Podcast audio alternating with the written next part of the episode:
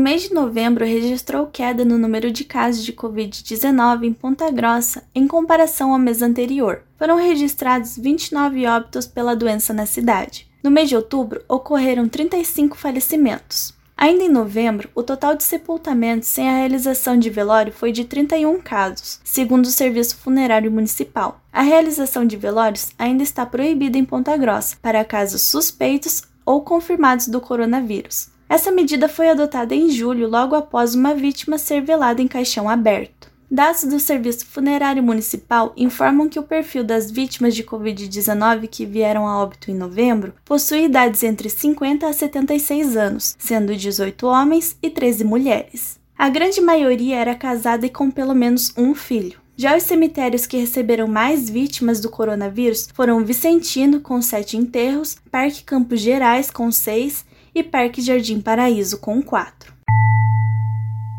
Segundo o último boletim divulgado pela Fundação Municipal de Saúde de Ponta Grossa, 85 novos casos de Covid foram confirmados na cidade e nenhum óbito hoje. No Paraná, o último boletim da Secretaria de Saúde do Estado mostra que o total são de 282.645 casos de Covid-19 e 6.160 óbitos pela doença.